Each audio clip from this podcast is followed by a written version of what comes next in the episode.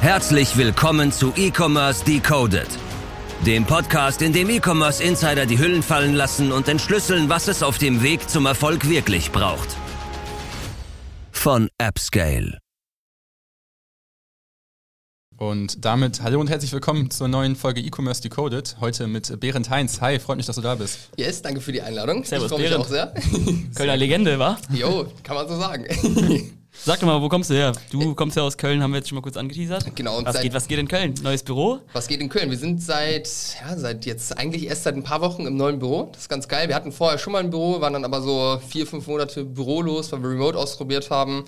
Ja, und haben uns entschieden, doch wieder ins Office zu ziehen. Genau, wir sind jetzt seit, oder ich bin seit fünf Jahren in Köln. Vorher komme ich ja aus Norddeutschland, da wo auch mein Online-Shop äh, stattgefunden hat. Da sprechen wir bestimmt Sprechen wir heute noch drüber. vielleicht nochmal drüber. Yes. Ja, genau.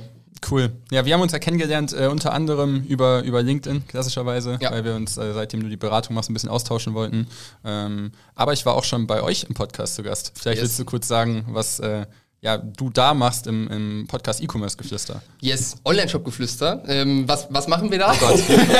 Oh Gott, Aber alles ich war sogar das Gast. wird, das, wird, das wird regelmäßig mal verwechselt. Genau, im Grunde mache ich genau das Ich gleiche war noch wie bei. E-Commerce Decoded. Im Grunde mache ich genau das gleiche wie ihr. Ich unterhalte mich mit spannenden Leuten aus der E-Commerce-Welt, ob es jetzt Agenturen sind oder Brands. Mache aber auch viel Solo-Content, wo ich einfach Tipps weitergebe. Das mache ich jetzt seit anderthalb Jahren ungefähr und der Podcast läuft super und Mhm. äh, ja, Konsequent irgendwie in den Charts, ne? ja, safe. Aber wir, wir machen auch viel dafür, Mhm. von dem her wäre ich auch enttäuscht, wenn es nicht so wäre. Und die Folge, die wir aufgenommen haben, war auf jeden Fall auch sehr geil. Also für die Leute, die jetzt noch keinen wirklichen Einstieg ins AB-Testing gefunden haben, lohnt Ja. sich auf jeden Fall, da nochmal reinzuhören. Das AB-Testing einmal eins. yes, aber ich denke, die Leute, die hier zuhören, die sind wahrscheinlich schon ein bisschen im Thema drin, weil das ist ja auch eure Spezialität. Ja. Ja, stark. Du deckst ja eigentlich äh, mit deiner Vergangenheit und heute irgendwie so zwei große Kernbereiche ab. Ähm, hol die Leute vielleicht mal ab. Womit hast du angefangen und wo, wo stehst du jetzt? Und dann gehen wir vielleicht erst in den ersten Teil rein und später dann äh, im weiteren Verlauf zu dem, was du eigentlich heute mit deinem Daily Business machst. Yes, also wo habe ich angefangen? Da muss ich tatsächlich ganz schön weit zurückholen, nämlich als ich zwölf Jahre alt war. Ich bin auf dem Bauernhof groß geworden und ich wollte damals Taschengeld äh, verdienen mit meinem großen Bruder zusammen. Und mit elf, zwölf Jahren kann man halt noch nicht so wirklich anpacken. Deswegen haben wir unseren Vater gefragt, was wir machen können, weil der immer gute Ideen hat und der kam auf die Idee Brötchen verteilen. Und das haben wir angefangen, sind dann von Haus zu Haus gegangen und haben unsere Nachbarn gefragt, ob sie Sonntagmorgens Brötchen haben wollen und hatten dann, glaube ich, an unserem ersten Sonntag irgendwie sechs oder sieben Kunden, die wir beliefert haben, haben uns beide unsere fünf Euro verdient.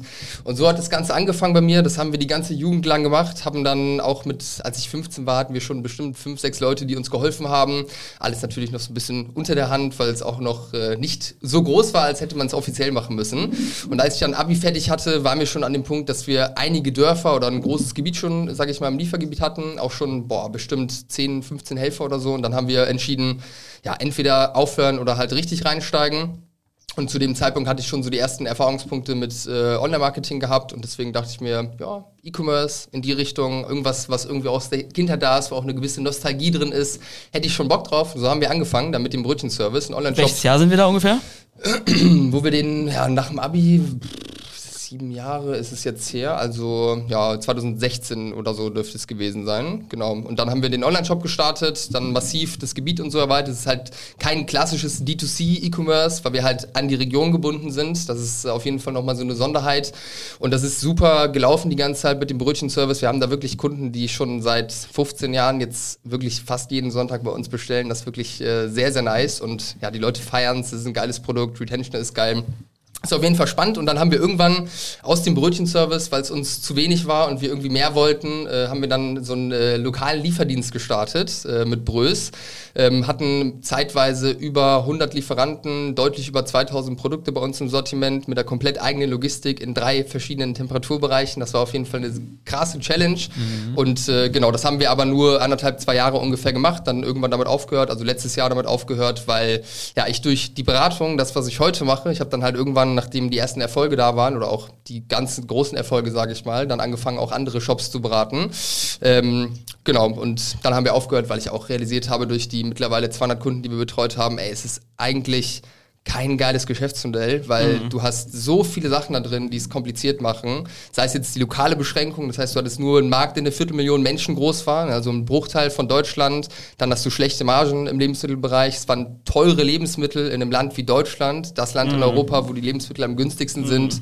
Einfach viele, viele Sachen, die irgendwie nicht geil reingepasst haben. Deswegen, ja, war auf jeden Fall eine krasse Entscheidung, die wir da getroffen haben, aber absolut die richtige, weil seitdem kann ich mich jetzt voll konzentrieren irgendwo auf die Beratung und äh, das machen machen wir heute. Das heißt, heute beraten wir Online-Shops. Ja, genau. Lass uns vielleicht ein paar Minuten beim Online-Shop bleiben, weil es yes. ist, glaube ich, auch einfach ein sehr, sehr spannendes Geschäftsmodell, was ihr da aufgebaut, aufgebaut habt. Das heißt, heute ist, seit, ist keiner mehr aus der Familie an Brüß beteiligt oder doch, doch, ist doch. es noch so? Ja, also wir machen den Brötchenservice noch. Wir haben mhm. nur mit dem einen Part genau, aufgehört, auch, weil der Brötchenservice, der lief immer durch, halt mhm. schon seit 15 Jahren so, dass mhm. es echt zufriedenstellend war. Von dem her hat es da keinen Sinn gemacht aufzuhören, wir haben ja. wirklich nur mit dem einen Bereich mhm. aufgehört und genau mein Bruder, mein großer Bruder, mit dem ich auch Brös gemacht habe, auch damals angefangen habe mit dem Brötchen verteilen, der hat da so die Rolle des Chefs, sage ich mal, in sich. Wir haben auch Mitarbeiter, einige Mitarbeiter, vor allem viele Minijobber, die dann auch beim Ausliefern, sage ich mal, helfen und genau, ich bin vor allem strategisch noch drin, aber auch was Marketing angeht, ein bisschen noch operativ, aber es sind wirklich nur wenige mhm. Stunden in der Woche ungefähr. Genau, aber alle am Start. Mein Vater Krass. steht sonntags noch mit Krass. auf und äh, hilft mit. Meine Oma ist am Start, meine Mutter. Spannend. Genau. Sehr cool. yes. Was war, was war dann so am, am Peak von dem Online-Shop? Wie viel, wie viel Umsatz habt ihr gemacht und wie viele Mitarbeiter wart ihr? Wir haben äh, Umsatz gemacht, auf jeden Fall gut siebenstellig, also jetzt nicht irgendwie fünf Millionen oder so, eher so zwischen ein und zwei Millionen. Ja. Ähm, in, tatsächlich auch in dem ersten Jahr, wo wir es gemacht haben. Ähm, Stark. Genau, und Mitarbeiter, ja, wir hatten sehr, sehr viele Mitarbeiter immer. Das täuscht so ein bisschen, äh, bisschen diese Zahlen, weil halt sehr, sehr viel Logistik auch mit dabei war. Und wahrscheinlich also, dann viele Minijobber und ja, sowas. Ich glaube, 60 hatten wir schon mal zeitgleich Krass. irgendwo, halt mit ja. sehr, sehr vielen mhm. Minijobbern. Genau. Mhm. Krass, und das rentiert sich jetzt auch einfach immer noch weiterhin, einfach nur mit Brötchen. Ja, also krass. besser, besser als, als vorher. okay, krass, krass. Eben weil es halt so ein schwieriges, ich meine, wenn sich richtig gelohnt hätte, hätten wir ja damit weitergemacht, logischerweise. Ja, mhm. ähm, ja genau, aber deswegen rentiert es sich auf jeden Fall deutlich besser nochmal als vorher. Und diese Brötchen, es ist, es ist ein ist besonderes, witziges Modell, sag ich mal, äh. weil du hast du musst ultra viele Orders haben, mhm. weil du halt nur irgendwie dann AOVs hast von ja. unter 10 Euro oder 10 Euro so den Dreh. Ja. Aber wenn man diese Masse halt hat und die Touren halt voll ausgelastet sind, dann kann sich das schon Spaß. auf jeden Fall lohnen. Ja, ja krass. Ich äh, bin ja noch so, ich bin NDR-Fan seit Tag 1. Nice. ich glaube, du weißt jetzt schon, was, Doku, ja, was kommt. Und äh, deswegen hatte ich mich auch, glaube ich, weiß gar nicht mehr, wer, ob ich dir eine Anfrage geschickt hatte oder du mir. Aber ich hatte mich so gefreut, als ich dein Gesicht gesehen habe, ich so, warte mal, den kenne ich. ich weiß noch, als Moritz hier saß und meinte, ey, ich habe gerade eine Anfrage von dem angenommen oder bekommen oder so. Ist der nicht in der NDR-Doku gewesen? und äh, also zum Background, es gibt ja eine NDR-Doku über euch. Die fand ich ja. super. Aber hatte die auch irgendwie so nochmal eine krasse Auswirkung aufs Geschäft? Ich habe jetzt, glaube ich, letztens mal reingeguckt. Ich glaube, die haben sich wirklich fast eine halbe Million Menschen angeguckt oder so. Ist also unfassbar, ja. irre. Ja. Also allein auf YouTube, oder nicht? Ja, allein auf YouTube. Ja, ich weiß nicht, was bei Ausstrahlung und sonst irgendwas war, aber brutal viele Leute. Gab es da irgendwie ja. einen Rückschluss irgendwie zum Geschäft oder sowas? Oder erzähl erstmal auch, wie das für dich war, irgendwie da Ey, von der Kamera begleitet zu werden. Das ist tatsächlich so. ein sehr unangenehm gestartet, weil es war nämlich so, dass ich eine Anfrage bekommen hatte mhm. und Martin, hat, Martin, mein Bruder, hat auch eine Anfrage bekommen von halt einer Produktionsfirma. Es läuft ja so, dass eine Produktionsfirma das Ganze produziert, dann an den NDR oder was verkauft.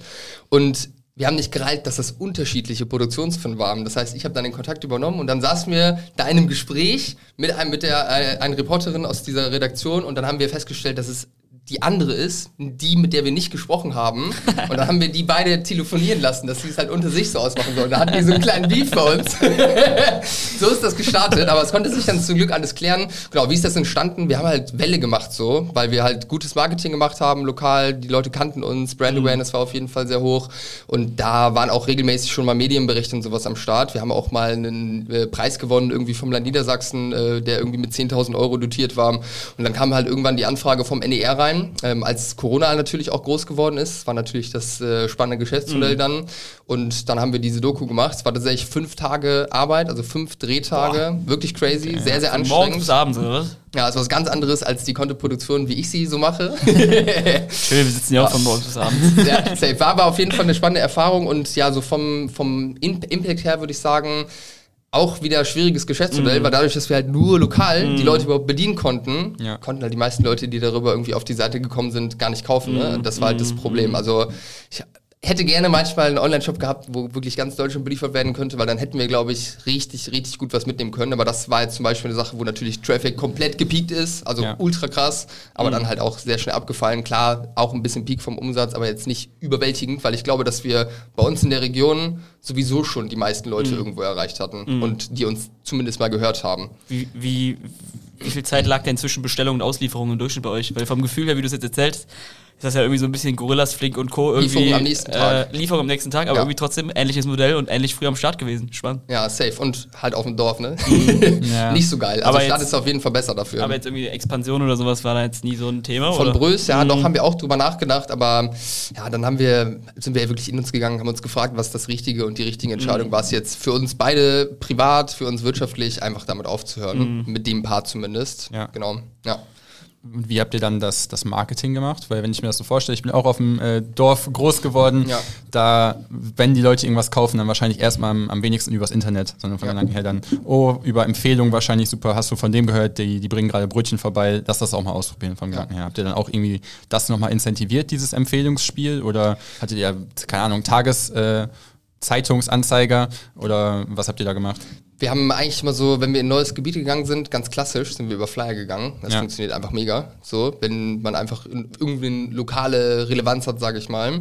Und ansonsten super viel Social Media. Organisch haben wir sehr, sehr viel gemacht, aber auch natürlich über bezahlte Werbung. Also das war crazy. Solche CPAs habe ich noch nie irgendwo gesehen. Mhm. das war wirklich krass, teilweise für einen Euro oder weniger und das wirklich über Monate lang. Das war mhm. wirklich crazy. Aber ich würde sagen, das, was uns am meisten oder groß gemacht hat, sage ich mal, so vom Marketing her, war, dass wir es irgendwie geschafft haben, so einen Hype zu generieren, irgendwie für einige Monate. Und das war wild. Das war wirklich wild. Wir wurden komplett überrannt. Und ich würde sagen, ein Schlüsselpunkt für diesen Hype war eine Facebook-Gruppe, die wir ins Leben gerufen haben, dass sich die Community einfach austauschen kann, weil wir waren dann sehr auch schon immer in den Stories so, dass wir gezeigt haben, dass wir Leute mitgenommen haben hinter die Kulissen, habe ich sehr, sehr viel gemacht.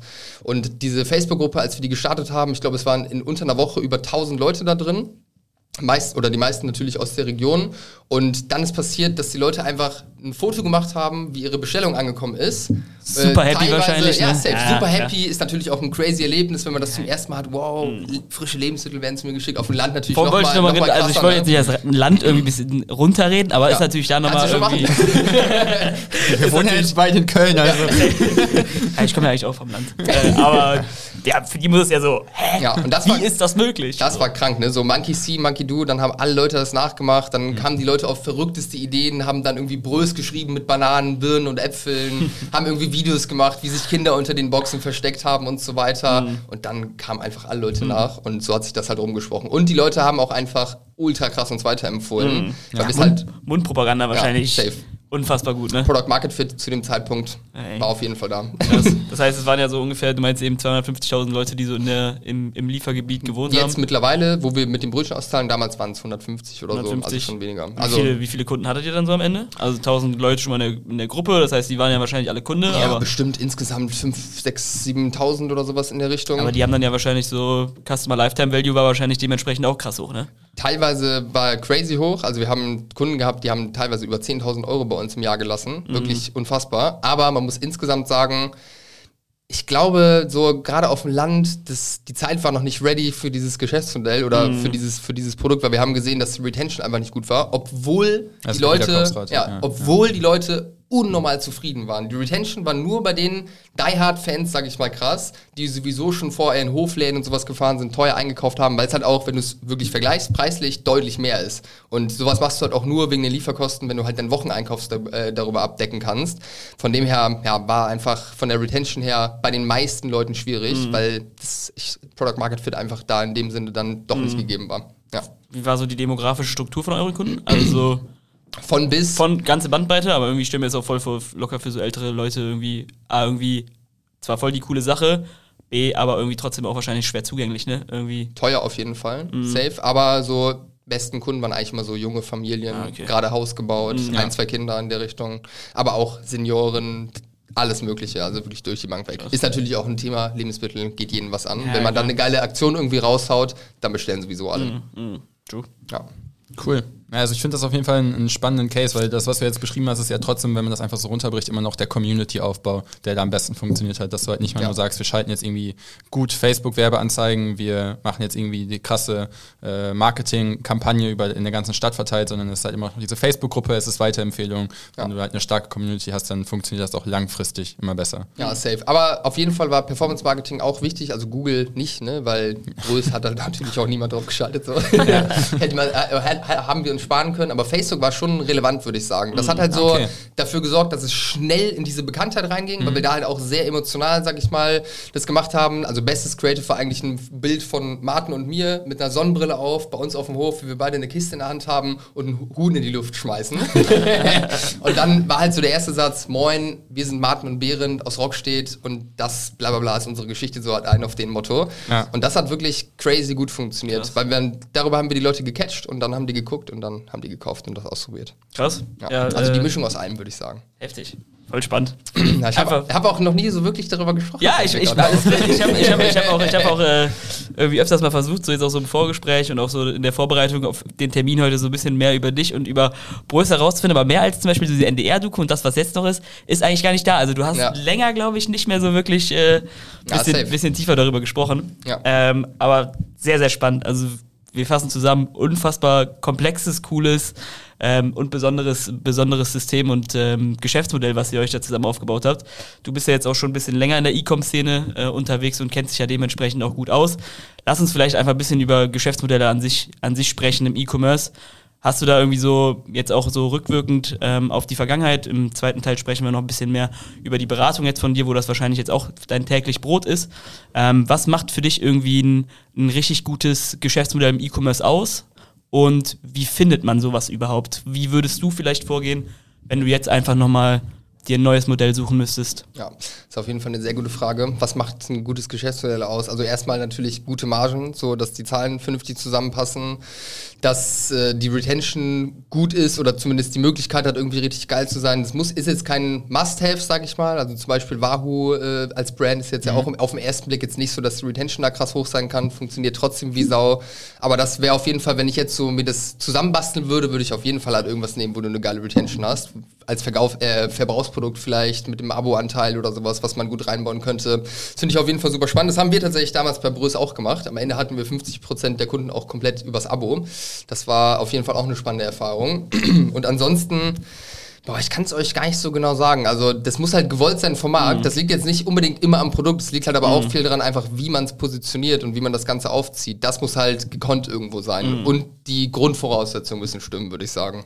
Also auf jeden Fall auch wieder D2C und irgendwie ein Verbrauchsprodukt auf jeden Fall. Aber ja. jetzt irgendwie so ein, so ein Brösansatz würdest du jetzt nicht jedem empfehlen? Nee, würde ich niemandem empfehlen. mm. Nee, würde ich, würd ich auf jeden Fall nicht. Mm. Also halt irgendwas, irgendwas Simples so, weißt du? Wo du, wo du nicht unnötig komplizierte Sachen mit reinbaust. Genau. Spannend. Vermutlich aber schon problemlösungsorientiert vom Gedanken her, ist das macht Fall nochmal einfacher. Safe macht es auf jeden Fall einfacher, ja. ist auch immer super spannend, aber gleichzeitig gibt es auch viele Produkte, die einfach nur auf Brand irgendwie sind oder auf, äh, auf Design oder irgendwas in der Richtung, die jetzt mhm. nicht zwangsweise ein Problem lösen und sich trotzdem ja. super skalieren lassen. Aber safe, das ist auf jeden Fall, wenn ich so Kunden habe, die Problemlöser-Produkte haben, ich feiere es immer extrem ab, weil das macht das Marketing halt gleich, ne? Du musst halt mhm. nichts irgendwo wecken, ja. sondern musst halt nur antriggern und dann kommen die Leute. Mhm. Was würdest du sagen, war bei, bei eurem Geschäftsmodell der, der oder der schwierigste Punkt? War es jetzt dann eher, dass ihr drei verschiedene äh, Lagerbereiche haben müsstet, mit dann wahrscheinlich Kühlung.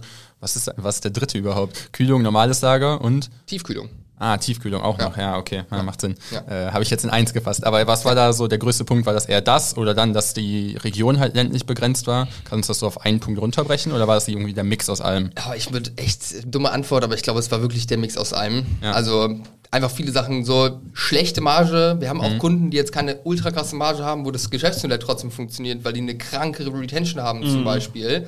Aber wenn dann halt so viele Sachen zusammenkommen, die irgendwie nicht geil sind, dann macht es halt, macht's halt unmöglich. Also ich würde sagen, die Kombination aus der Komplexität. Das mhm. sind nicht nur die Kühlbereiche, das ist auch einfach, dass wir von 100 Lieferanten Ware bezogen haben, die auch teilweise frisch war und so weiter. Das ist einfach mega komplex gewesen insgesamt. Und das wahrscheinlich noch nicht mal digitalisiert, wenn ich mir überlege, dass teilweise das bei Bauernhöfen und, und sowas weiter, kommt. Ja. Safe. Also Komplexität, kleiner Markt, schlechte Marge. Mhm. Und, und noch so ein bisschen das Deutschland-Thema mit den Lebensmitteln, auf jeden Fall auch, weil du musst halt in diesem kleinen Markt, wenn dann richtig hohe Stückzahlen draufbringen, mhm. weil du musst die Touren halt voll bekommen, sonst rechnet sich nicht.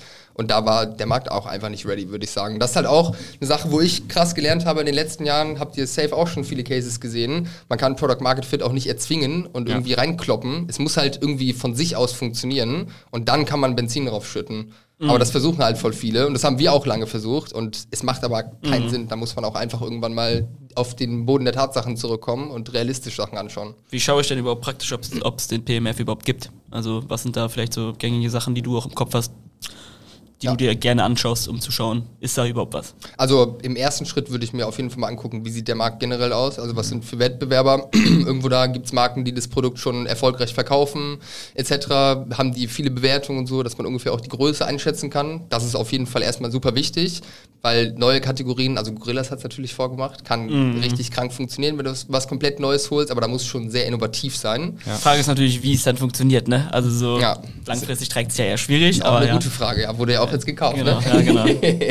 genau, also Wettbewerb ist auf jeden Fall eine wichtige Sache und dann ist für mich eigentlich immer interessant zu sehen, wie ist die Firma an einen bestimmten Punkt gekommen. Also ganz konkret jetzt in der Zusammenarbeit ist für mich ein spannender Moment, wenn so einmal Messaging komplett optimiert wurde, Online-Shop einmal optimiert wurde und dann halt mit Marketing wieder gestartet wird, so bei kleineren Brands, die halt mhm. halt noch keinen Product Market Fit haben. Und wenn du dann halt mit Ads anfängst, so die erste Resonanz, die zurückkommt, ja. wenn du so 80-20 mäßig alles richtig machst, ne? Weil wir haben Brands, die haben wirklich schlechte Ads gemacht. So mhm. Ads, wo ich bei einem anderen Kunden gesagt hätte, ganz ehrlich, schmeiß es weg, mach das bitte nochmal neu.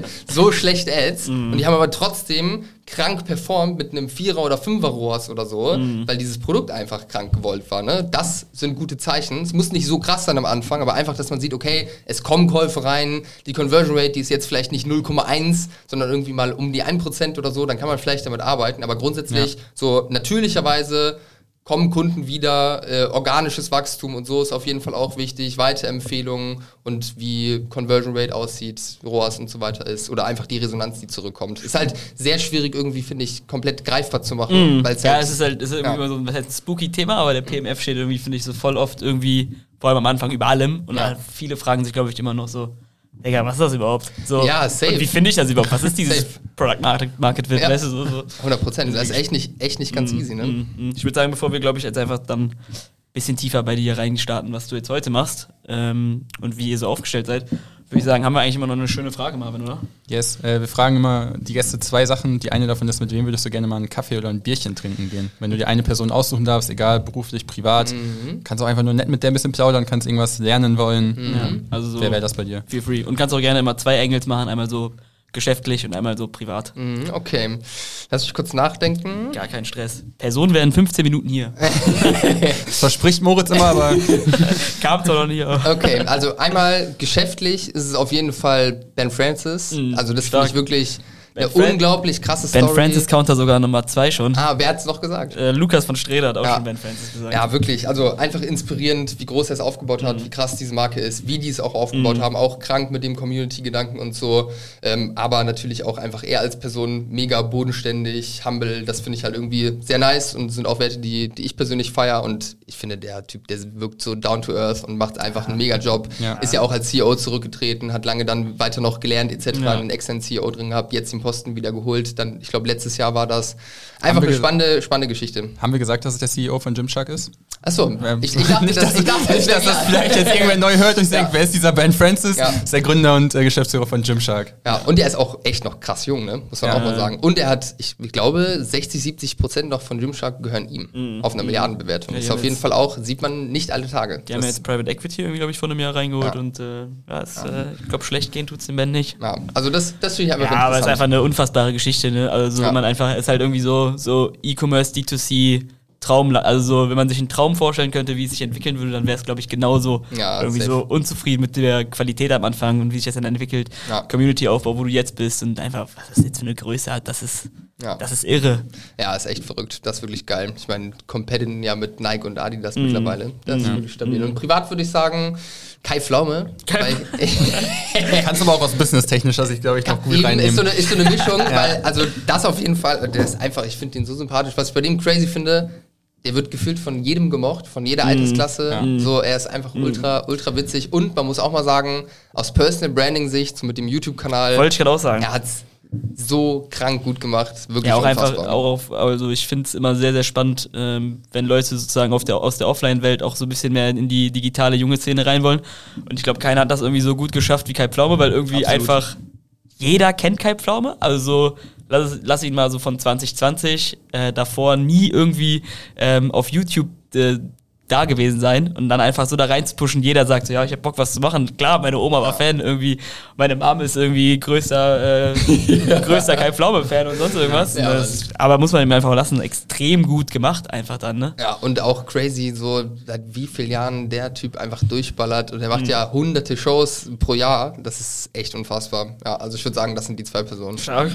Finde ich ja. cool. Coole Gold. Dann, dann äh, lass uns doch zum Thema Beratung ähm, übergehen. Wir hatten es am Anfang mit Moritz, dass wir ein bisschen drüber gesprochen haben, immer Agentur genannt, aber du hörst wahrscheinlich lieber Beratung, ne? Für, für ja. Online-Shops, weil ihr ich so hatte, Ich hatte auch ehrlicherweise das erste Mal ins Briefing Agentur reingeschrieben. dann meinte Marvin, ja. weiß nicht. Ja, ist auf jeden Fall eine Sache, wo häufig Verwirrung da ist, ja. ja weil ihr halt auch nicht operativ wahrscheinlich allzu viel macht, sondern halt wirklich eher beratend tätig seid. Ja, also es ist auf jeden Fall eine Beratung und mhm. keine Agentur. Aber gib doch mal einen kurzen Rundumschlag. Wie ist das entstanden? Was, was machst du jetzt genau. für Online-Shops? Mit was für Shops arbeitest du äh, so zusammen? Oder, oder ja. lass, lass wieder vielleicht versuchen, diesen Punkt ein bisschen früher zu finden. Du hast gesagt, irgendwie Brös, dann irgendwie so ein bisschen gesagt, ich trete da so ein bisschen zurück. Du hast dann ja noch im Norden gewohnt. Wie kamst du nach Köln? Kamst du auf die Idee? Vielleicht Ach so, ja, das ist aber so eine ganz andere Story, ja, okay, vielleicht dann einfach jetzt nicht aber, so ganz aber in, weit in zwei Sätzen, ja, safe. Also ich bin nach Köln gekommen wegen einem anderen Geschäft, was ich gemacht ah, habe. Okay. Ich habe ja gesagt, dass ich irgendwie ins Online-Marketing reingekommen bin und ich hatte damals war das Pumper, Pumper kennen ich, ich hab, Der Patrick Reiser. Patrick Reiser, ich wusste es. Ich habe mir gestern ein Reel angeguckt und ich sag, ach krass, ich gar nicht. Patrick genau. Reiser, ja auch äh, Online-Marketing-Legende, ne? Also YouTube-Kinderschuhe. YouTube auf jeden ja, Fall. Auf jeden Fall, safe, auf jeden Fall. Ja. ja, safe. Mit diesem Mischer und so kennt man doch auf jeden War Fall. schon eine wilde Zeit. Krass ja. von früher. Ne? Ja, ich habe bei ihm Assistenz angefangen und seinen Podcast gemacht. Dann hatte ich irgendwann ein Unternehmen mit ihm zusammen, habe das Online-Marketing, Vertrieb mit aufgebaut oder hauptverantwortlich mit aufgebaut. Und so bin ich nach Köln gekommen, weil wir halt ein Office in Köln hatten. Dann bin ich in Köln irgendwie kleben geblieben, obwohl bei Brüss irgendwie so weiterging. Und genau, ich habe dann ja eben als ich auch noch bei Brüst drin war, aber so gemerkt habe, okay, der eine Part ist weg oder der soll, soll bald verschwinden oder irgendwie, ja, sehne ich mich nach mehr äh, und auch nach mehr Abwechslung so, weil ich jemand bin, ich brauche immer wieder neue Impulse, mhm. neue Informationen, mir wird sehr, sehr schnell lang langweilig, habe ich halt gedacht, okay, why not das, was ich bei Patrick gelernt habe, irgendwie, wie man eine Beratung, ein Coaching aufbaut, dann einfach jetzt machen mit meiner eigenen Expertise. Das wäre mir halt super wichtig. Ich hätte damals auch schon drüber nachgedacht, das zu machen, nachdem ich bei Patrick raus war, aber eine oder ein Coaching oder eine Beratung aufbauen, ohne Praxiserfahrung zu haben, ist mhm. auf jeden Fall ein Punkt, wo ich irgendwie nicht authentisch gefühlt habe. Mhm. Deswegen ja, kam dann das irgendwie zu dem, zu dem Zeitpunkt eigentlich ganz gelegen. Damit haben wir angefangen. Das machen wir jetzt seit zwei Jahren ungefähr. Sind mittlerweile ein sechsköpfiges Team und beraten Online-Shops. Krass. Jeglicher Größe ist, ist falsch, aber so bis halbe Million Monatsumsatz können wir auf jeden Fall gut unterstützen. Danach äh, gibt es dann bestimmt and andere Ans oder bessere Ansprechpartner. Aber das ist so der Punkt, wo wir helfen. Also sei es jetzt darum, Product Market Fit zu finden oder wenn man den schon mal gefunden hat, dann eben zu skalieren, mal auf ein vernünftiges Level, wo man gut arbeiten kann. Das machen wir den lieben langen Tag ja, mit der Beratung. Lass uns auch vielleicht mal einfach einen konkreten Use Case machen. Lass uns doch vielleicht mal überlegen, Marvin und ich hätten einen Online-Shop. Marvin, was würden wir verkaufen? Weiß ich nicht, wir haben letztens schon äh, über Merch nachgedacht. Mhm. Äh, über E-Commerce Decoded Merch. Mhm. Ja. Mhm. Ähm, aber würde ich euch von abraten. Ja. nee, sagen, sagen, wir einfach mal, Marvin und ich haben uns eine tolle Zahnbürste aus, ausgesucht, mhm. die wir verkaufen. Wir machen jetzt gerade irgendwie mal so, machen die ersten Sales, machen so 3, 4, 5.000 Euro im Monat. Und dann sagen wir, während, hi, hier sind wir, was kannst du für uns tun? Wie welche Phasen können, also wie fängt Phase 1 an, was, worauf fokussieren wir uns da und wie ja. Würdest du dann versuchen, uns weiterzuentwickeln? Das ist vielleicht einfach mal so, damit die Leute, ähm, die das heute hören, vielleicht auch so ein so, so, so einen kleinen, kleinen Rundumschlag bekommen, was ihr eigentlich macht, jetzt auch mal losgelöst von dem, was man vielleicht auch so lesen kann. Weißt du, wie ich ja. meine? Also so ein bisschen, ja, safe. bisschen mehr in den Inhalt reingehen, vielleicht auch ein paar Nuggets droppen. Ähm. Finde ich gut, ja. Also eine Sache ist mir ganz wichtig. Wir sind, äh, haben lange so Gruppen, Gruppencoaching-mäßig gemacht. Das machen wir aber gar nicht mehr. Wir sind jetzt rein eins zu eins. Das heißt, jeder Kunde, der mit uns arbeitet, der hat einen Weekly One-on-One-Call plus zusätzliche weitere Inhalte. Ähm, das heißt, wir schauen halt immer komplett individuell bei den Kunden rein, weil es einfach erforderlich ist, so, weil es einfach sehr komplex ist, auch das ganze Thema. Grundsätzlich, wenn ihr jetzt mit so einem Use Case zu mir kommen würdet, dann würde ich natürlich erstmal erstmal alles vernünftig anschauen, gucken, ob die Voraussetzungen passen, bevor wir überhaupt zusammenarbeiten. Also Worauf achtest du? Marge ist natürlich super wichtig, dann irgendwie grundsätzlich passt das Produkt. Also wenn jetzt jemand irgendwie mit I don't know, mit Ersatzteilen für Werkzeuge oder sowas zu mir kommt, dann auf, überlege ich auf jeden Fall, ob wir da jetzt gerade der richtige Ansprechpartner sind. Also im besten Fall ist es halt irgendwie B2C, mhm. vermarktungsfähig, Marge muss passen, da muss irgendwo auch die Persönlichkeit, das Mindset passen, weil was wir halt häufig erleben bei kleineren Brands auch ist, dass sie zu uns kommen und halt irgendwie so denken, okay, jetzt haben wir Behrend und sein Team und äh, jetzt, sehen, jetzt sehen wir uns mhm. zurück und die Verantwortung ist jetzt bei denen, dass es läuft. Ja. Wenn wir das halt schon so merken durch gewisse Aussagen oder auch Fragen, die kommen, dann filtern wir das schon sehr direkt raus, weil dadurch, dass wir eine Beratung sind, mhm. logischerweise, Kunde muss selbst umsetzen und ganz ehrlich, so jemand würde es auch nicht mit einer Agentur schaffen. Es ist einfach ultra wichtig, dass man als Gründer irgendwo Verantwortung übernimmt, Ach, wirklich Wissen aufbaut, ne? Also Wissen aufbaut, die Zügel mhm. in der Hand hat, Kontrolle hat etc. Und ja, das muss einfach von der Voraussetzung her passen. Mhm. Wenn das passt und äh, wir auch an das Projekt, an das Produkt glauben. Wir können das natürlich auch mittlerweile bei vielen Cases irgendwo einschätzen, was für ein Potenzial rauszuholen ist, weil wir natürlich auch schon in sehr, sehr vielen Branchen irgendwie Cases hatten. Da sagen wir dann auch regelmäßig mal am Anfang ehrlich Nein, wenn wir halt schon wissen, okay, das ist eh zum Scheitern verurteilt. Aber wenn alles passen sollte, dann gehen wir halt rein und gucken, was sind Quick Fixes, die wir machen können. Gibt es fundamental an dem, äh, an dem Produkt oder an den Unit Economics irgendwelche Sachen, die irgendwo verändert werden müssen und bauen ein, eigentlich dieses Konstrukt einmal komplett von Anfang an mit auf. Also da geht es dann los über, wie positioniert man das Ganze mit einer vernünftigen Wettbewerbsanalyse, mit einer Zielgruppenrecherche, dass man wirklich irgendwie einen Unique Angle oder sowas findet, über, dann, über den man das Ganze bewerben kann. Dann hängt natürlich auch das Ganze damit zusammen, das sichtbar zu machen über den Online-Shop. Da geht es dann häufig über einen oder um einen Relaunch einmal alles komplett neu zu machen, weil wenn ein Shop irgendwie komplett scheiße aussieht, auf mm. gut Deutsch gesagt, dann müssen wir euch nicht hinzuziehen. Ja, dann ja, muss man klar. einmal alles auf links drehen, vernünftig machen, vor allem wenn man noch Gerade bei kleineren Cases. Safe, genau, da ist ja AB-Testing auch gar nicht unbedingt möglich. Mm. Ähm, das ist auf jeden Fall, das sind Punkte, wo wir, wo wir begleiten. Also dann der komplette Shop von Startseite über Produktseite, über Checkout, über die Bilder, die da drin sind, über die ganzen Texte etc. begleiten wir halt komplett, dass es dann steht. Dann helfen wir teilweise aber auch beim Thema Logistik, wenn da jetzt irgendwie Anforderungen sind oder irgendwie Hilfe benötigt wird. Controlling, Tracking sind natürlich äh, Themen, die immer wieder relevant sind, wo, wo es dann um Feuerbrennen geht, äh, Feuerbrennen sage ich mal, Feuerlöschen Feuer geht, wenn irgendwas, wenn irgendwas schief läuft oder halt um komplett neu aufbauen, je nachdem. Und da geht's halt in die Vermarktung los. Mhm. Und ja, vielleicht konzentrieren wir uns auf ein bestimmtes Problem, dann kann ich dazu vielleicht ein paar Nuggets raus. Und so jetzt mhm. im Groben ist es relativ schwierig, mhm. weil wir halt dadurch, also wir haben zwei Berater bei uns, das bin einmal ich, ich habe einen eigenen Online-Shop aufgebaut und das ist einmal Marc, der hat auch eine eigene Brand aufgebaut auf drei Millionen Jahresumsatz. Und das heißt, wir sind jetzt gute Generalisten, würde ich mal sagen. Wir sind mhm. jetzt in wenigen Themen richtig, richtig, richtig tief drin. Also da hat natürlich jeder irgendwo seine, seine Schwerpunkte. Bei mir ist auf jeden Fall Paid Social, Marc kann Shopify ultra gut, aber wir kennen uns halt in allen Bereichen, auch die jetzt um das Marketing, sage ich mal, überall hinausgehen, irgendwo sehr gut aus. Deswegen ist es sehr schwierig, das jetzt irgendwie konkret mhm. zu machen. Aber unsere Kunden haben eigentlich immer zum Ziel mehr Umsatz und mehr Profit. Und da gibt es halt eben sehr, sehr viele Dinge, die man mhm. sich anschauen muss. Übel spannend. Habt ihr dann so eine keine Ahnung, ob man das rote Liste nennt, aber so ein Katalog an Branchen oder Shop-Produkten, wo ihr sagt, nee, die können wir auf jeden Fall nicht annehmen. Also wenn ich jetzt zum Beispiel sage, wir haben entweder Zahnbürsten im Gepäck oder hier Moosbilder, Neon-Logos, keine Ahnung was, weißt du dann schon, kannst einmal eine Liste durchgehen und sagen, nee, da, da können wir nicht helfen? Mm, wir haben, ja, wir haben schon so ein paar Sachen, die auch niedergeschrieben sind, mit denen ja. wir einfach grundsätzlich nicht arbeiten. Alle drei, die du jetzt gesagt hast, passen auf jeden Fall. Was eigentlich ein No-Go ist, sind zum Beispiel so Vapes oder CBD-Produkte. Mhm. Weil schwierig auf Weil du kannst einfach nicht geil vermarkten. Ne? Ja. Und mhm. es ist auch sehr, sehr undurchsichtig da irgendwo. Mhm. B2B, wie gesagt, ist dann immer so eine Sache, die man sich nochmal zweimal vielleicht anschauen muss, je nachdem halt, was für eine Branche etc. Aber ansonsten können wir schon sehr vielfältig mit einarbeiten. Also wir haben auch schon mit Autoersatzteilen zum Beispiel zusammengearbeitet und äh, da wirklich gute Erfolge mhm. gehabt. Das ist sehr breit. Ja, spannend. Lass uns vielleicht nochmal da reingehen. Du meinst gerade, dein Bereich ist eher so dieser Paid-Social-Bereich, äh, auf den du dich fokussierst. Ihr seid ja eine Beratung und keine Agentur. Das heißt, die Leute müssen das ja eigenständig lernen. Wie, wie ist das, wie geht ihr das an? Also klar, es gibt dieses Weekly, aber die Leute müssen sich auch viel selber bei ähm, aneignen. Ähm, was sind da so Punkte, wie geht ihr das an? Weil ich stelle mir das relativ schwer vor, weil ähm, ich hatte mir eure Webseite angeguckt und vom Gefühl, wie das für mich rübergekommen ist, war es schon so, dass es auch viele ältere Unternehmen sind, die schon länger am Markt sind, die dann irgendwie den, den ähm, Kanal Online-Shop eher so ein bisschen stiefmütterlich behandelt haben und wo ja. dann meistens irgendwie der Gründer oder die Gründerin irgendwie noch selber viel macht ähm, und dann auch bei euch in die Beratung geht. Ich stelle mir das aber sehr schwer von einer Person irgendwie das Wissen zu vermitteln, wenn irgendwie relativ wenig bisher da ist, weil wenn es ja komplett da wäre, dann würden die Personen ja gar nicht erst zu euch kommen. Vom Gedankengang her, wie worauf achtest du bei der Vermittlung von den, von den Basics im Bereich Paid Social dann? Was meinst du damit genau? Also, also was, worauf wie, achte ich? Genau, also sagen wir, die, ich fange jetzt bei dir ein Coaching an, meinen Zahnbürsten, ich habe aber noch nie Ads geschaltet vom Gang ja. her.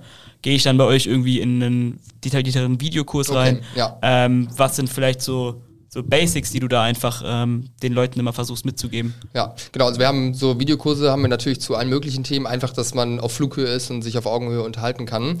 Aber grundsätzlich beim Thema Paid Social gibt es so viele Sachen, die man sich angucken muss. Also ob es jetzt das Thema Tracking ist, überhaupt mal zu verstehen, wie funktioniert denn überhaupt der Algorithmus, mhm. wie funktionieren Kampagnen wo, etc. gemessen. Ganz genau richtig. So was für Zahlen musst du überhaupt auswerten, welche sind wichtig, was sagen die auch jeweils aus.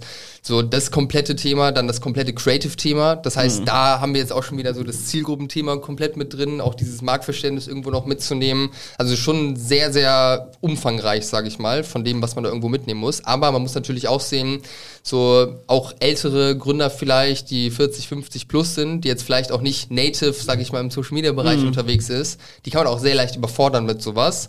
Das heißt, da schauen wir dann einfach, dass wir die wirklich eng an die Hand nehmen und einfach mhm. dafür sorgen, dass sie halt dieses Grundverständnis mhm. aufbauen. Was wir da aber dann auch häufig mal machen, ist noch Agenturen zusätzlich halt mit reinzuholen, wenn wir halt sehen, dass es jetzt Sinn macht, dass nicht der Gründer das selbst macht, sondern mhm. jemand anderes. Ne? Das mhm. muss man halt dann immer individuell betrachten. Mhm. Das heißt, ihr probiert dann aber den Ansprechpartner, der zu euch kommt, sozusagen auch zu einem sehr guten Generalisten auszubilden. Ja, dass der safe. halt einen Überblick über die ganzen Themen hat, die, auf die es ankommt im Online-Shop, die wichtig sind und er dann halt entweder mit externen Agenturen oder intern halt sagen kann, hier, Person 1 kümmere dich bitte um Paid Social, Person 2 macht das in der Logistik besser, Person 3 äh, guck dir das nochmal im Marketing an oder so. Safe, ja, safe. Also musst du ja auch, ne? Du musst ja. ja in jedem Thema auch irgendwo am Start sein, weil sonst kannst du ja auch einfach keine guten Entscheidungen treffen. Und was wir auch häufig das machen, ist dann auch noch mit Mitarbeitern arbeiten, also die bilden mhm. wir dann teilweise auch aus und supporten die halt dann im operativen Geschäft auch solche mhm. Sachen umzusetzen. Aber ich glaube, das alleine kann man auch einfach schon mal festhalten, dass es halt ne, äh, entscheidend ist, für über alle Themen so ein bisschen einen Überblick zu haben. Du musst nicht der Experte ja. in jedem Bereich sein, aber zumindest verstehen, was wo passiert, um dann halt Safe. da sinnvolle Entscheidungen treffen zu können. Ja, vor allem am Anfang so im Paid Social Bereich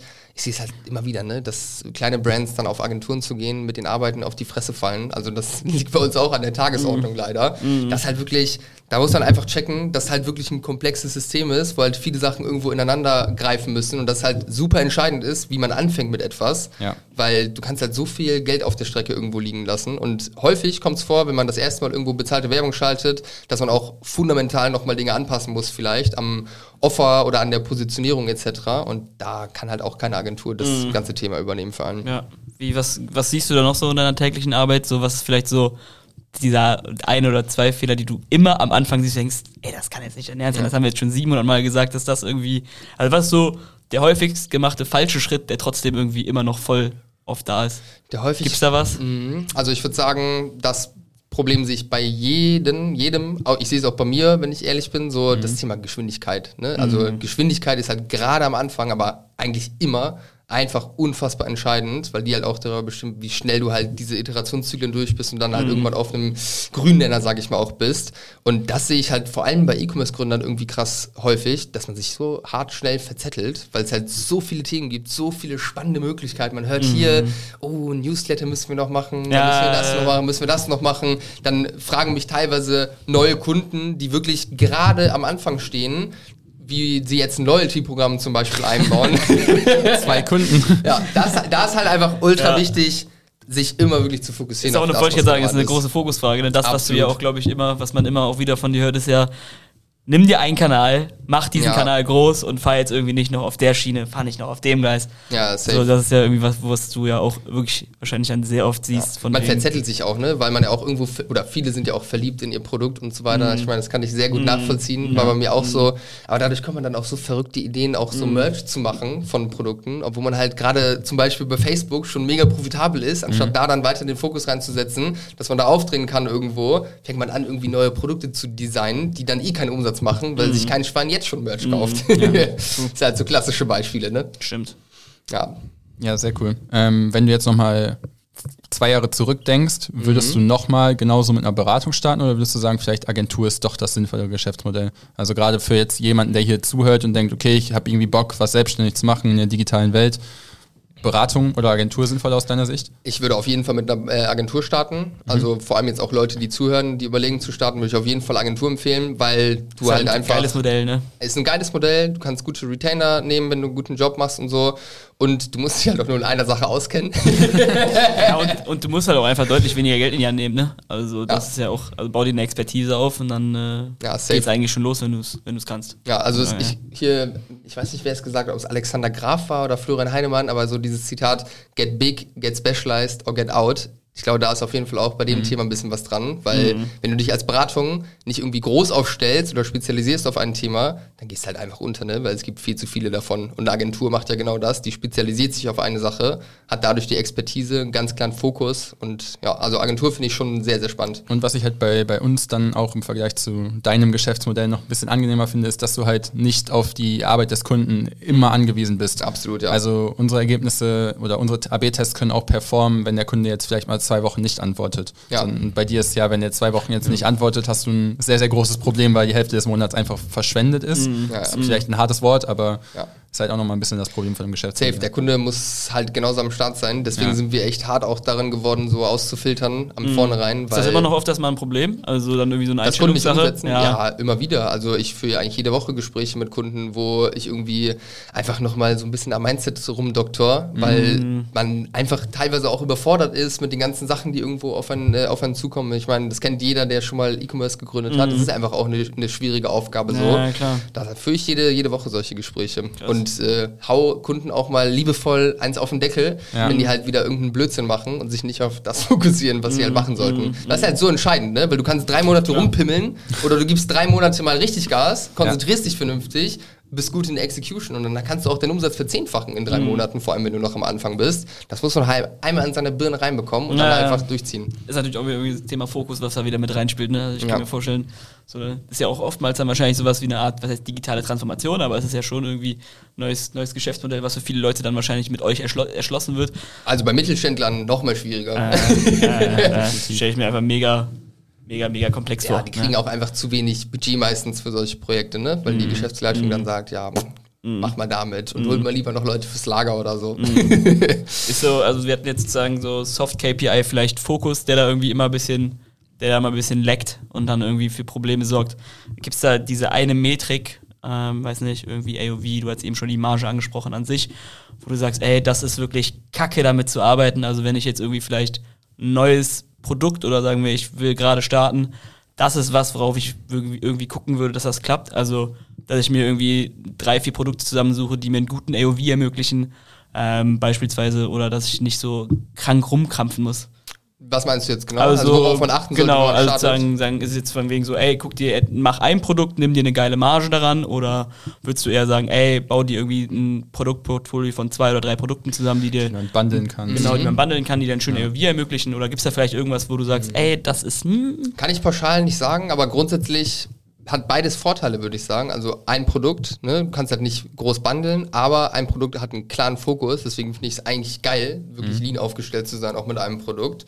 Auch so Abo-Boxen und solche Geschichten, wo du einfach nur ein Produkt anbietest, ist halt geil, weil kannst dich halt nicht verlaufen, so mhm. auf dem Weg dahin. Logistikkosten relativ angenehm dann. Absolut, ja. Ganz klarer Fokus im Marketing, auch auf einen Offer, was ja. du dann weiter optimierst. Finde ich schon spannend, aber klar, wenn du andere Voraussetzungen hast, du hast vielleicht irgendwie ein paar Produkte, die geil zusammenpassen, ist natürlich auch spannend. Und das ist natürlich auch das, wo es langfristig fast mhm. immer hingeht, dass man dann weitere Produkte irgendwie links und rechts dazu holt, mhm. die man halt noch geil mit anbieten mhm. kann. Ich überlege jetzt gerade mal, was ich eine krasse Brand finde, ist AG1. Mhm. Die machen wirklich Marketing unfassbar gut. Also vor allem so das Zielgruppenverständnis, wenn man da mal zwischen den Zeilen liest auf der Homepage, sich einfach das nur mal anguckt, aus so einer Verkaufspsychologie-Brille, Alter Schwede, wirklich genial. Ich kenn die gar nicht. AG1, dieses nee. grüne Pulver. Das die verkaufen halt so grünes Pulver. Athletic Greens, du kennst doch wohl ah, Athletic, Athletic Greens. Greens doch kenn ich. Ja, ja, AG1 ist das. Ah, okay, alles klar. Die haben ja, glaube ich, immer nur noch ein Produkt, oder? Die haben ja, ja nur dieses Und das auch Pulver. nur im Abo, glaube ich. Ja, safe, nur im Abo, 100%. du kannst, es, du kannst es nicht mal mehr einzeln kaufen, sondern halt nur direkt das Abo abschließen. Ja, das, ja, das war aber, glaube ich, auch schon länger so. Die haben dann nur, aber die haben auch noch zwei Sachen, die on top dazukommen. Die drei äh, auf jeden Fall und irgendwie noch, ja gut, gut nochmal das gleiche Produkt. Aber das macht es halt relativ einfach, ne? Ja. Sowohl im mhm. Marketing dann halt nicht irgendwie aus sieben verschiedenen Winkeln probieren zu müssen, das richtige Problem anzusprechen oder den richtigen überzeugenden Winkel dann zu treffen, ja. sondern halt dann äh, ja zu wissen, okay, ich habe jetzt dieses eine Produkt und ich kann halt dauerhaft daraus ausprobieren und muss nicht mich mit sieben Sachen gleichzeitig beschäftigen. Ja, Auch wieder safe. Thema Fokus, was du gerade gesagt hast. Safe, macht es auf jeden Fall, macht's auf jeden Fall deutlich leichter. Aber so grundsätzlich pauschal fällt es mir da schwer, eine Aussage zu treffen. Nochmal zur, zur Frage zurück, weil es kommt halt wirklich immer komplett irgendwo drauf an, auch wie ist die Situation von der Person, die es jetzt gerade macht. Ich sag dir ganz ehrlich, ich würde nicht auf Krampf mir jetzt ein Produkt aussuchen und damit anfangen, wenn ich jetzt Bock drauf hätte, sondern ich persönlich hätte schon Bock, irgendwann nochmal eine Brand zu machen. Wollte ich mich aber auch wenn, fragen. aber wenn, dann kommt diese Idee einfach und dann passen die Voraussetzungen, Mhm. weil ich muss dann, dann irgendwo fühlen, wenn ich da nochmal irgendwas anfasse. Ja, so irgendwie ein, also du wirst ja, öfters mal drüber nachdenken. Hast du da schon irgendwelche Ich habe noch keine Ideen. Noch gar keine kein- noch gar nicht, nicht Nee. mal irgendwie so- Mm, Aktuell ist wirklich Fokus auf die Beratung, weil auch wieder Fokus, ne? Bei uns auch gleiches Thema. Krass. Ja, aber ansonsten ist natürlich Marge immer super wichtig. Natürlich ein crazy Punkt und die Sachen, die ich vorhin schon gesagt habe. Mm. Ne? Ja. Retention, AOV ist natürlich geil. Wie vielen Brands habt ihr jetzt insgesamt mit der Beratung geholfen? Also wie vielen Marken? Knapp über 200 jetzt mittlerweile. Und wie viel habt ihr immer so in der ak aktiven Betreuung? Ah, Ich glaube, aktuell sind so 30 bis 40, irgendwas so in, dem, in der Richtung. Krass. Ja. Krass. Stark. Okay, das heißt aber auch, die, die Beratung endet dann, dann irgendwann mal wieder, wenn es jetzt gerade zum Beispiel keinen aktiven Punkt gibt, um dann weiterzumachen. Das Je heißt, nachdem, es ist ja. nicht jetzt, ich fange heute bei Behrendt an und ich muss mein Leben lang bei Behrendt bleiben, weil ohne ihn funktioniert es nicht mehr. Sondern es ist halt so, keine Ahnung, dann so ein Zeitraum von, wir optimieren das jetzt mal für zwölf Wochen oder sechs Monate, was auch immer. Dann machst du das vielleicht mal ein Jahr alleine und dann kannst du vielleicht da nochmal mit uns einsteigen, dass wir da nochmal weiterhelfen können. Ja, wir haben alle Fälle. Also Leute, Mhm. die nach den sechs Monaten gut sind. Äh, wir haben Leute, die, mit denen wir jetzt schon über zwei Jahre zusammenarbeiten. Oder Leute, die auch schon mal Kunde waren, dann nicht mehr und dann wiedergekommen sind. Ja. ja. Also unterschiedlich. Stark. Aber grundsätzlich macht es natürlich Sinn, da langfristig einfach einen Partner an der Seite zu haben oder sich auch zu committen, Ja. weil beide Seiten profitieren. Weil wenn wir länger im Projekt drin sind, verstehen wir es besser, können uns tiefer reinarbeiten. Dementsprechend ist unser Feedback irgendwo wertvoller. Ich glaube, ihr habt doch einfach schon mega viel gesehen, ne? Also so, wie viele Probleme habt ihr nicht wahrscheinlich schon irgendwie 80 Mal gesehen, so vom Gedankengang her. Und Ja, wenn ich mir denke, so, ey, dann nehme ich mir lieber einen an die Hand, der sagt, ey, dann, den Fehler kannst du dir sparen, den Fehler kannst du dir sparen, ist das natürlich auch einfach langfristig mega viel wert, weil ich glaube einfach auf jeder Entwicklungsstufe und auf jeder größeren Skala, also desto schneller sich das Skalierungsrad dreht, desto höher ist die Gefahr, dass du da halt irgendwie ausrutscht, hinfällst Die- und dir dann einfach auch viel Geschwindigkeit nimmt, ne? Safe. Und das ist auch wieder das, glaube ich, was du eben meintest, Fokus, Geschwindigkeit, die Leute kriegen es nicht so schnell umgesetzt und Ja. dann macht das schon Sinn, ne? Safe. Die Fehler werden ja auch teurer, ne? Mhm. Also jetzt mal auf einen falschen Logistiker umzusteigen, das kostet Mhm. auf jeden Fall ganz, ganz viele Nerven, vor allem unzufriedene und, und unzufriedene Kunden. Mhm. Falschen Shop, äh, Shopsystem irgendwie zu nehmen oder sich da auszusuchen, was heißt falsch. Es gibt aus meiner Sicht nicht so das falsche Shopsystem, aber das kann halt auch richtig Einfach langfristige Shopify oder Folgen Shopware haben. nehmen, dann läuft das Ja. schon. ja, das sind halt Sachen, die haben so krank langfristige Auswirkungen. Auch wenn du Ja. jetzt mit Produkten anfängst, die eigentlich gar nicht so richtig geil sind. Es hat halt so einen Rattenschwanz dahinterher. Ne? Dann hast du halt ein Business, was irgendwie von Anfang an so zum Schaden verurteilt ist. Spannend. Definitiv. Ja, ich bin gespannt, ich bin gespannt, wie es sich dann bei dir entwickelt. Also ich glaube, wir haben rausgehört, dass auf jeden Fall irgendwann. Da kommt noch ein Produkt. vielleicht nicht, vielleicht nicht dieses Jahr, aber nee, nächstes dieses Jahr. Jahr bestimmt nicht. Aber nächstes Jahr kann ich mir vielleicht vorstellen, dass Behrend vielleicht Bock hat, nochmal vielleicht ein bisschen Das könnte die sein, andere ja. Seite. Das kommt andere ganz Seite drauf an, wie es mit der Beratung sich weiterentwickelt und wie schnell ich da irgendwo an dem Punkt bin, dass ich halt wirklich gute Teams habe in allen Bereichen und Ja. Wieder Fokus habe auch für andere Sachen. Ich meine, das Geile ist natürlich, wenn wir irgendwann ein Produkt machen sollten, haben wir natürlich die Expertise in den jeweiligen Bereichen intern. Ja, ja, klar. Das ist natürlich sehr geil. Also freue ich mich schon drauf. Und du hast halt nochmal so einen cooleren Vorzeigecase. Ja, also, ja, safe. Ja, da hast du ja auch. sowieso schon mit dem Online-Shop von Brös, ja. aber aber es ist halt nicht mehr aktuell, ne? Also nicht mehr so richtig aktuell. verjährt. Ja, ja, das jetzt auch nicht vielleicht, aber Ich weiß nicht, warum sich die Frage jetzt in meinem Kopf stellt. Du hattest eben, äh, bevor wir eigentlich in diesen ganzen Blog reingegangen sind, gesagt, dass äh, du dich nach Brös noch nicht bereit gefühlt hast, die Beratung zu machen und dann zu Patrick gegangen bist. Nee, nee, das hat sich überschnitten. Ah, also okay, ich war okay. nach Patrick noch nicht bereit, die Beratung zu machen, Ah, weil da okay. war halt Brüss noch nicht so richtig Okay, erfolgreich. sorry, dann hatte ich das falsch verstanden. genau. Ja. Nee, gut. Dann äh, ziehe ich die Frage an dieser Stelle zurück. Aber Dann, dann stelle ich eine Frage. ich wollte sagen, da kommt doch noch eine Frage. Nee, wir, ich habe ja eben schon angeteasert, dass wir immer zwei Fragen probieren zu stellen. Und die, äh, die erste hatten wir jetzt mit, wem würdest du gerne einen Kaffee oder ein Bierchen trinken? Die zweite Frage wäre, was war der beste Ratschlag, den du jemals bekommen hast? Auch hier wieder gerne beruflich oder privat. Äh, ich bin gespannt, was du zu sagen Das hast. mixt, mixe ich auch immer gerne mal so ein bisschen. Ja. Beruflich oder privat? Okay, lass mich kurz nachdenken, ja. Kann auch nur eine Sache sein. Also beruflich würde ich sagen, ist der beste Ratschlag, gewesen, dass man einfach sich keine Luft, Luftschlösser bauen sollte, sondern mhm. einfach sich wirklich die Dinge so anschaut, wie sie ist, da ehrlich zu sich ist auch und so, also auch was Zahlen und sowas angeht, weil das siehst du halt auch häufig im E-Commerce, wenn Auswertungen gemacht werden und so, dass halt die komplett fehlerhaft sind, viele Sachen fehlen etc., man einfach da mit Traumzahlen auch teilweise arbeitet und das war, ja, es war für uns wichtig, jetzt mit, äh, mit Brös da den Punkt zu erkennen, zu sagen so, dass es da sich nicht lohnt, die Zeit weiter reinzustecken und ich sehe es auch immer wieder bei Brands und das ist auch eine Sache, die mir ultra ultra wichtig ist in der Beratung oder die ich immer wieder mache, einfach den Spiegel vorhalten, den Leuten mhm. sagen, was gesagt werden muss, weil Honig um, ums Maul schmieren, da hat niemand, niemand was davon und am Ende, wenn du kein klares Bild davon hast, wie ist der Ist-Zustand jetzt gerade, wie ist der Status Quo, dann kannst du auch nicht vernünftig und zielstrebig dann zu deinem Zielzustand irgendwo hinkommen. Ich würde sagen, das ist der wichtigste Business-Tipp gewesen. Cool. Tut, tut manchmal weh, aber ist wichtig. Ja, ja. macht aber auch Also ich glaube, wenn ich ehrlich zu sich selber ist, der hat auf jeden Fall langfristig ein großes Problem, ne? Und, Absolut, ähm, Vor allem dann halt geschäftlich, wenn man sich dann auch noch geschäftlich versucht, die Sachen schön zu reden, wenn sie nicht schön sind. Da bin ich ganz, ganz bei dir. Äh, Safe, ja. True. Hat auch langfristige Folgen dann. ja, cool. Ich würde sagen, das waren doch äh, super Worte zum, zum Ende dieses Podcasts. Hat mich sehr gefreut, dass du da warst. Minuten, auf jeden Fall. Ja, geil. Hat, äh, hat Bock gemacht. Selten so viel gelacht an einem Interview.